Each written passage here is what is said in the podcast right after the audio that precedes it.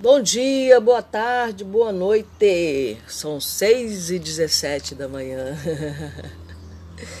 Também eu fui dormir ontem 8 horas, eu acho. Não, deitei e era umas sete e meia da noite, mais ou menos, sei lá. Consegui pegar no sono, devia ser umas 8 horas. Um pouquinho. E dormi, acordei no meio da madrugada, óbvio, né? Mas deitei e dormi de novo, não fiquei com insônia. Bom, enfim.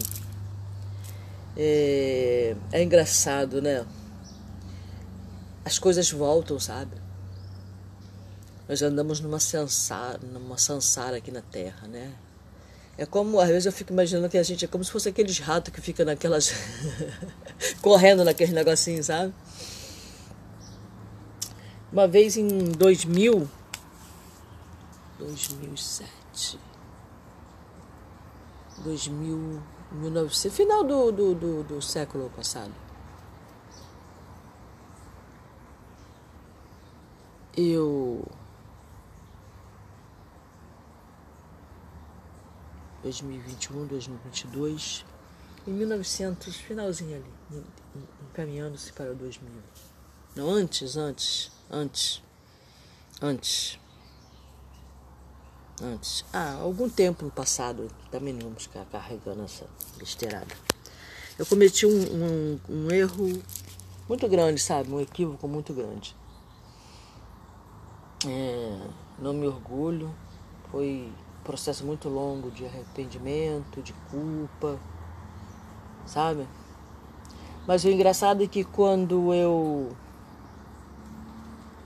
Para mais de 10 anos, digamos, depois, né? Só dez anos depois que eu entendi o que me levou a tomar aquela atitude, o quão eu estava cego devido àquele motivo, sabe? Aquela, aquela face, né? aquela máscara da, do ego está tão forte em mim, né? Que era a máscara do egoísmo, do egocentrismo, sabe? E aquilo me cegou tão fortemente e por aí vai. Não vamos nos lamentar sobre coisas do passado, né? Eu já vivi, já vou para 60 anos, obviamente que eu já vivi inúmeras coisas, né? Aos quais eu já me arrependi, aos quais eu não eu prometi não fazer. Ah, porque arrependimento é, ele não é para trazer um sentimento de culpa, sabe? O arrependimento é você voltar, sabe? É, é você tomar consciência de que você fez algo que não, não foi bom porque, como você sabe que não foi bom? Porque se feriu outras pessoas, então aí não foi bom mesmo. Nem para você, nem para ninguém. Mas também ficar se lamentando por isso também é, é continuar se ferindo. É como se a, você deixasse a ferida aberta. E quando você diz que você se arrepende? É quando você é, aprende a lição. Na realidade, na realidade você só, aprende, só se arrependeu se você aprende a lição. Né? Como que você aprende a lição? Você não faz mais aquilo. Sabe aquela coisa, ah, se a pessoa fez isso, isso aqui, vai fazer sempre. Não, não, é, não é uma regra. A partir do momento que você se arrependeu, você cometeu um engano, um equívoco, como qualquer pessoa pode fazer. Mas você se arrepende. Então você não faz mais. E não faz mais mesmo seu arrependimento foi sincero. Essa mesma situação, por exemplo, passado anos, acho que mais de 20 anos depois dessa situação, eu me vi numa situação semelhante, como tudo começou da outra vez, mas praticamente igual. e eu rapidamente lembrei-me e saí fora antes de cometer o engano. Eu considero isso uma redenção sabe? A mesma situação te, se apresenta a você e vamos ver como é que ela vai fazer agora. O que, que ela vai fazer? Será que ela, vai, ela está atenta? Será que ela vai cair na, mesmo, na mesma rede? Vamos jogar a rede para ver o que acontece. É, eu, eu entendo isso como a roda de Sansara. Se eu cometesse o mesmo erro, aí ficaria, ficaria ruim. Então o que acontece? É, ontem eu passei o dia inteiro num processo semelhante àquele de 2007, em que eu fiquei revoltada e entrei. É, eu acho que de depressão, não sei porque eu não, fui, não, não costumo ir ao médico. Eu acho que se o médico me diagnosticasse, ele ia dizer que eu estava com depressão. Ele ia fazer algum exame neurológico. Não, porque eu fiquei horrível naquela época. Foram cinco anos. Cinco anos. Me tornei uma pessoa intragável. Só com muito amor para ficar do meu lado. Assim. Porque eu me tornei uma pessoa intragável. E esses dias, eu não sei se foi porque eu fiz uma oração, você pode falar, mas a oração causou isso? Porque assim, a gente pede as coisas, sabe? E não, não presta atenção no que está pedindo. Mesmo porque a gente, na realidade, nós fazemos uma oração, um pedido, nós não sabemos como aquilo vai ser efetuado. Nós não ficamos cientes, nós não estamos cientes. Ah, eu peço uma oração né? E aconteceu tudo o contrário. A pessoa fala. É, né? Tem aquela famosa frase: quanto mais eu rezo, mais assombração me aparece. mas não é assim. É porque vai ser dado o que você quer, mas não da maneira como você entende, mesmo porque nós não entendemos absolutamente nada, né? Do mundo, da, da, da forma espiritual. Nós somos seres carnais né? Nós estamos presos, aliados, enjaulados neste corpo, né? Mas não falo isso de maneira ruim, não, assim, no sentido de que, ah, estou numa prisão. Na época em que eu tive cinco anos, que eu chamo de cinco anos até, eu deveria estar mesmo era deprimida, porque eu lembro que eu, que eu pensava muito em tirar a própria vida. Nossa, como eu pensava nisso, quase que diariamente. Só que sempre quando eu pensava nisso, vinha uma vozinha interior e falava: Não, nem tente. Você não vai morrer. Vai ficar entrevado numa cama, você vai ficar aleijada, você vai ficar qualquer coisa, menos mortinha. não faça isso.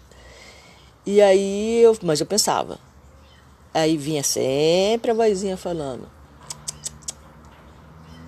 Você já esgotou toda a sua cota de suicídio. Coisas desse tipo, sabe? Não vai morrer. Não vai. Você vai ficar. Você veio para ficar até o fim. Dessa vez você veio para ficar até o fim. Você não vai adiar a sua vida.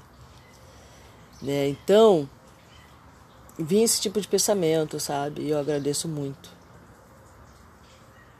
a minha espiritualidade que ficou ali, né? Como eu falei, tinha que ter muito amor para ficar do meu lado. Porque além de eu ter esses pensamentos, eu era intragável mesmo. Qualquer coisa eu gritava, Chorava muito também.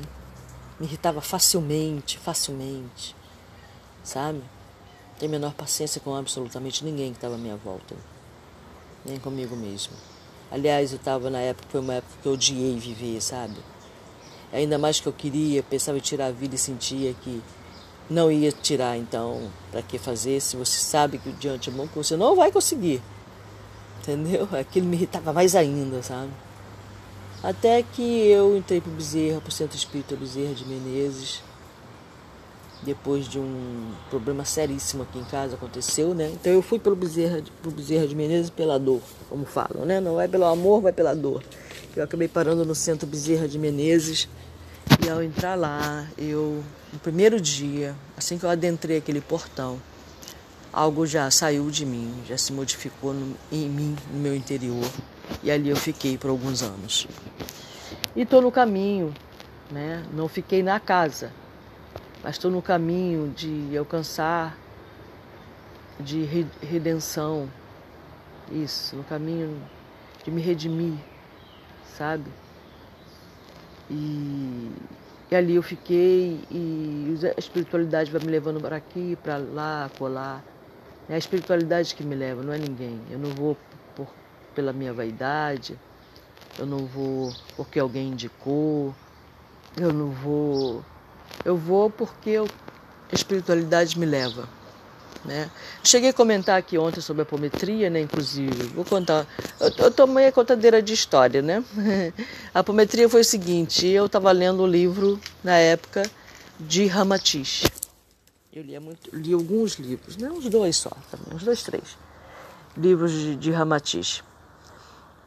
E ali, num dos livros que eu não lembro agora no momento, nesse instante, o título, ele falava muito sobre apometria. Toda hora eu via essa palavra apometria, apometria, apometria. Eu falei, gente, eu quero saber o que é essa apometria, como funciona, eu quero saber o que é isso.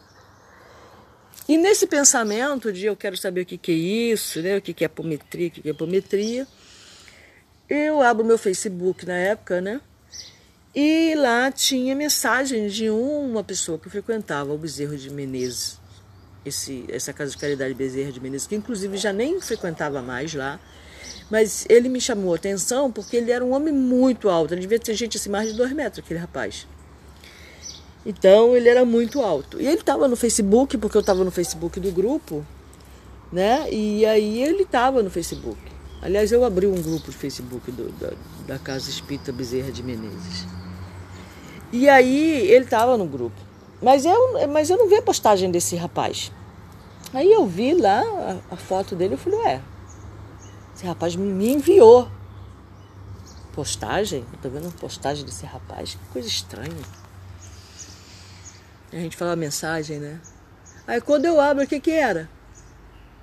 Curso de apometria no MAP. Movimento de Amor ao Próximo. Ali no Pau Ferro. Curso de apometria. Eu falei, curso de apometria? Aí tinha um número de um telefone.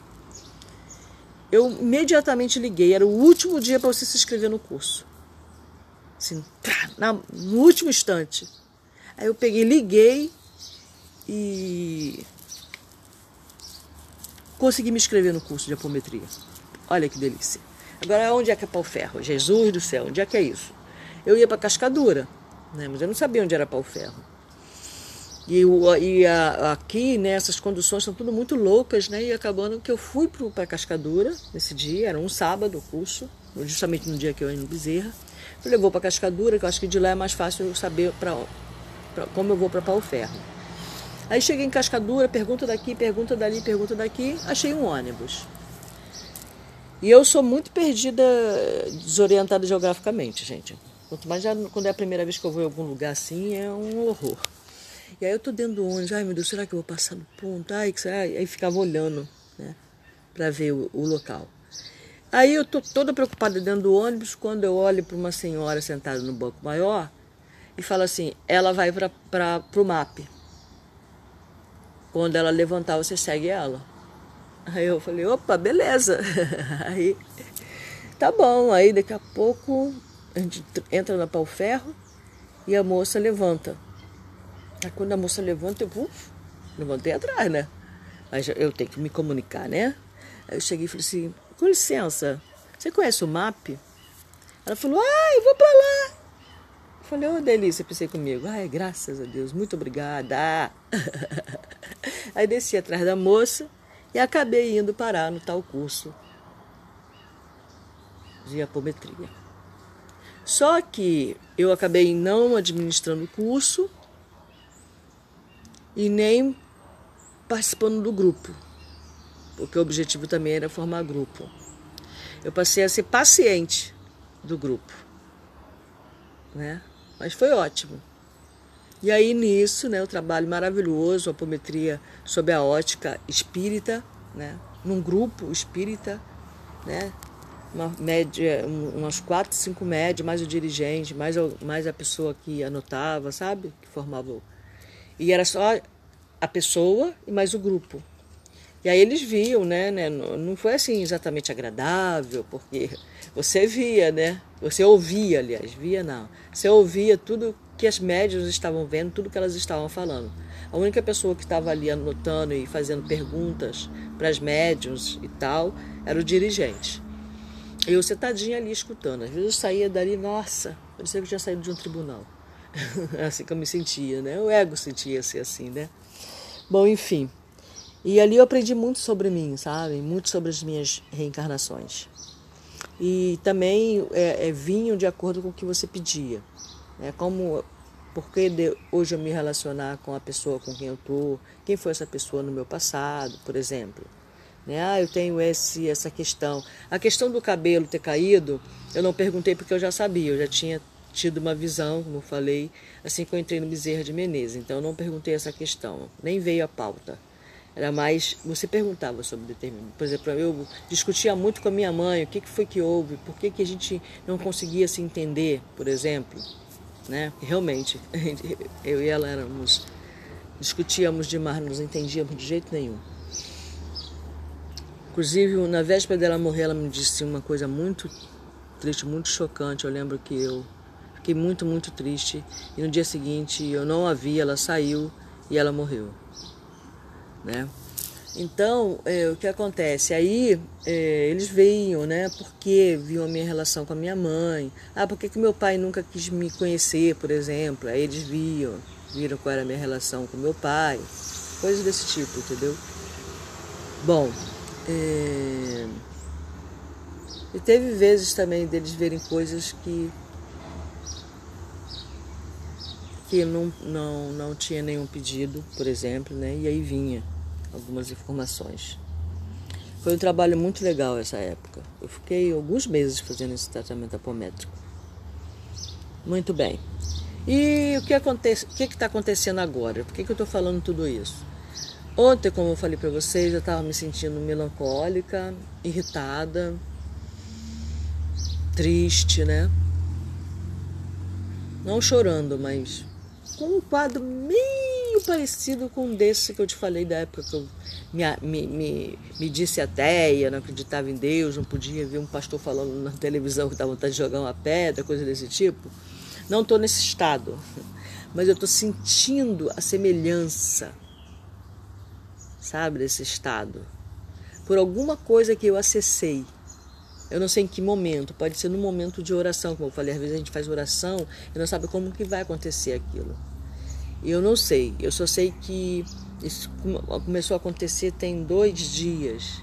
Mas eu estou sentindo uma semelhança, sabe? Estou irritada, né? É... Como eu falei ontem, eu fui dormir muito cedo porque eu não consegui fazer o rapé à noite, não estava com vontade de fazer, eu amo fazer o rapé. Ontem eu acendi minha vela, né? Fiz uma oração e como eu espero dar uma certa hora, porque eu trabalho com o celular, então eu espero uma certa hora para desligar o celular. Não vou ficar à noite com o celular ligado, porque senão, né? Então eu desligo o celular até o meu, horário de trabalho. E aí eu estava esperando esse horário e acabando que eu peguei no sono. E acordei agora 6 horas da manhã. É, mas eu acordei melhor, tá? Acordei melhor. Eu estou passando isso para vocês por quê? Porque está vindo o mesmo sentimento. E como é que eu sei que é o mesmo? Porque eu já, vivi, já o vivi. E isso é um aprendizado, entendeu? Já vivi esse sentimento. E ele está querendo, ele está se pronunciando agora novamente. Como vai ser minha reação?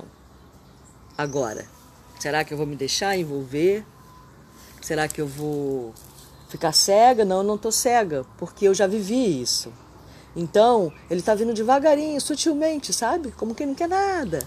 E aí quando você vê, você puf, você entra na mesma harmonia, na mesma, na mesma vibe, falta de outra palavra, na mesma onda daquela época. Você entra no mesmo, no mesmo esquema, sabe? Quando você vê, você está envolvida da mesma forma.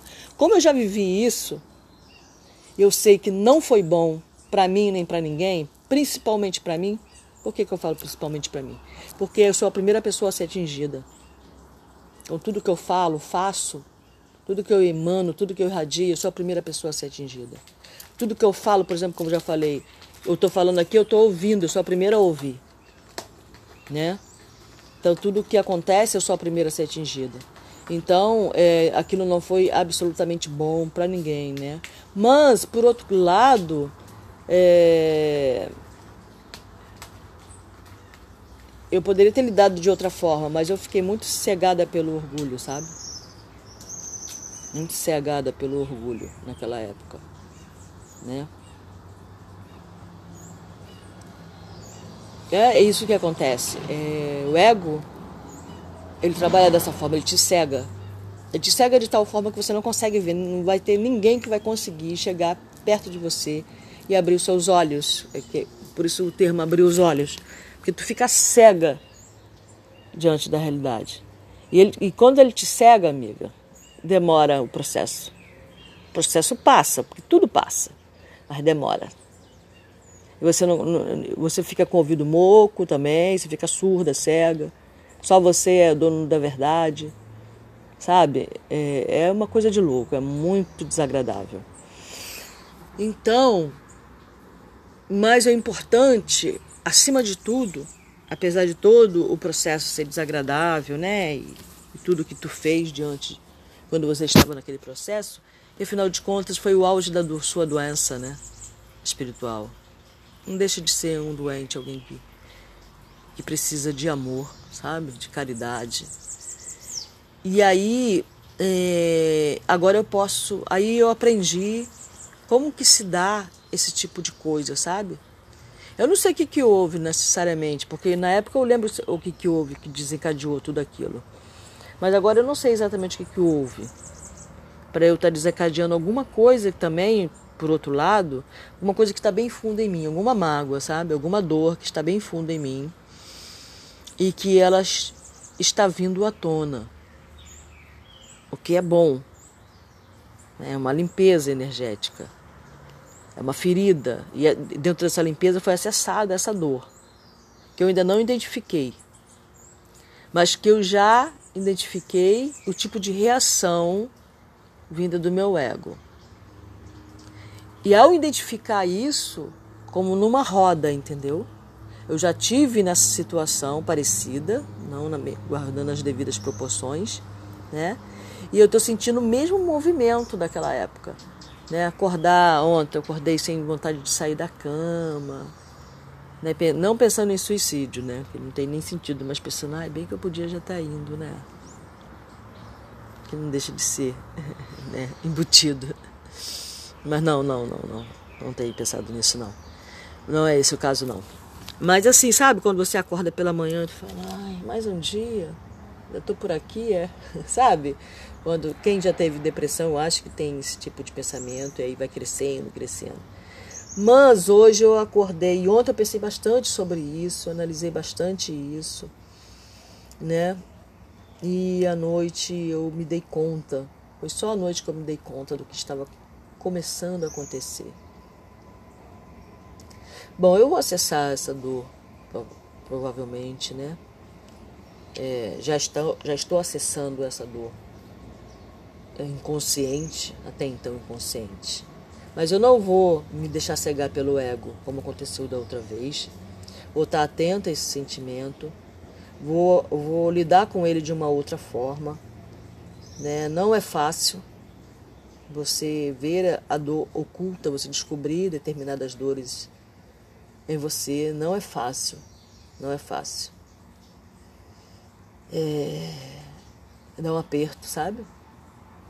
No coração, assim, é, é, é não dá para explicar, não dá para explicar. É um sentimento que eu também não vou ficar brigando com ele, eu vou acolhê-lo e vou entendê-lo e vou estudá-lo e vou dialogar com ele, vou dialogar com essa dor, é, com esse sentimento, até ele passar, até ele ser limpo. Tá? Pode ser até o mesmo dor da outra vez, né? Que a gente tem tantas dores que a gente não conhece. Ou que a gente coloca lá no fundo, mas tão fundo, mas tão fundo. Porque a gente não quer sentir essa dor e não sabe como lidar com ela. E provavelmente eu fiz alguma oração que acessou isso. Eu pedi de alguma forma isso.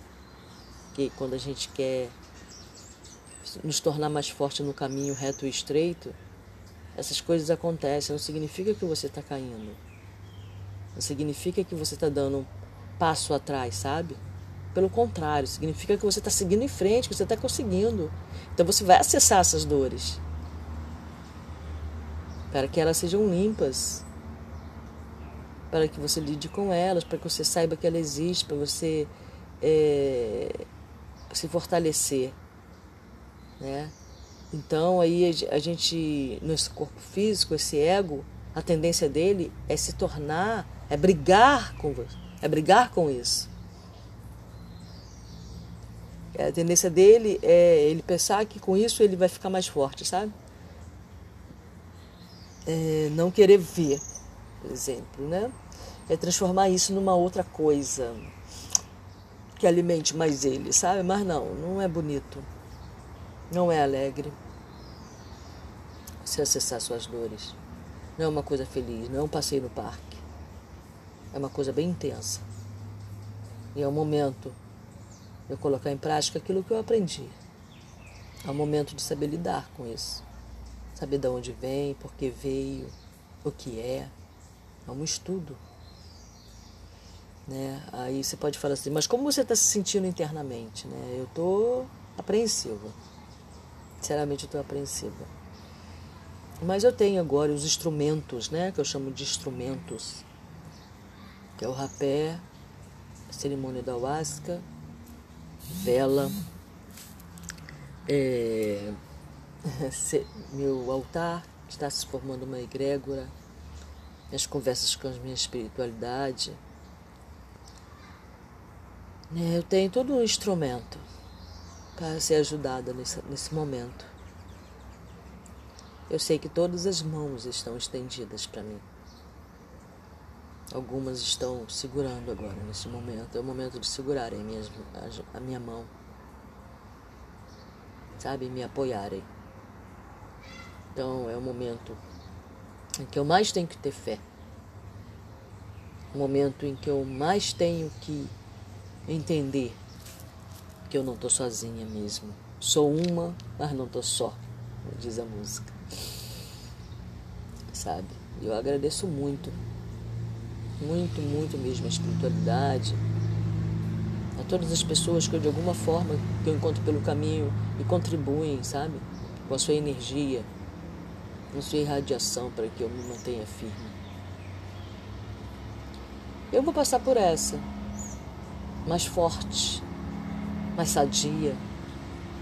É, eu vou tomar esse remédio. Amargo. Eu sei que eu consigo. Porque eu posso. Naquele que me fortalece, que é o Criador de tudo que é, que manda suas forças, seus fractais, nos apoiar, nos ajudar, nos guiar.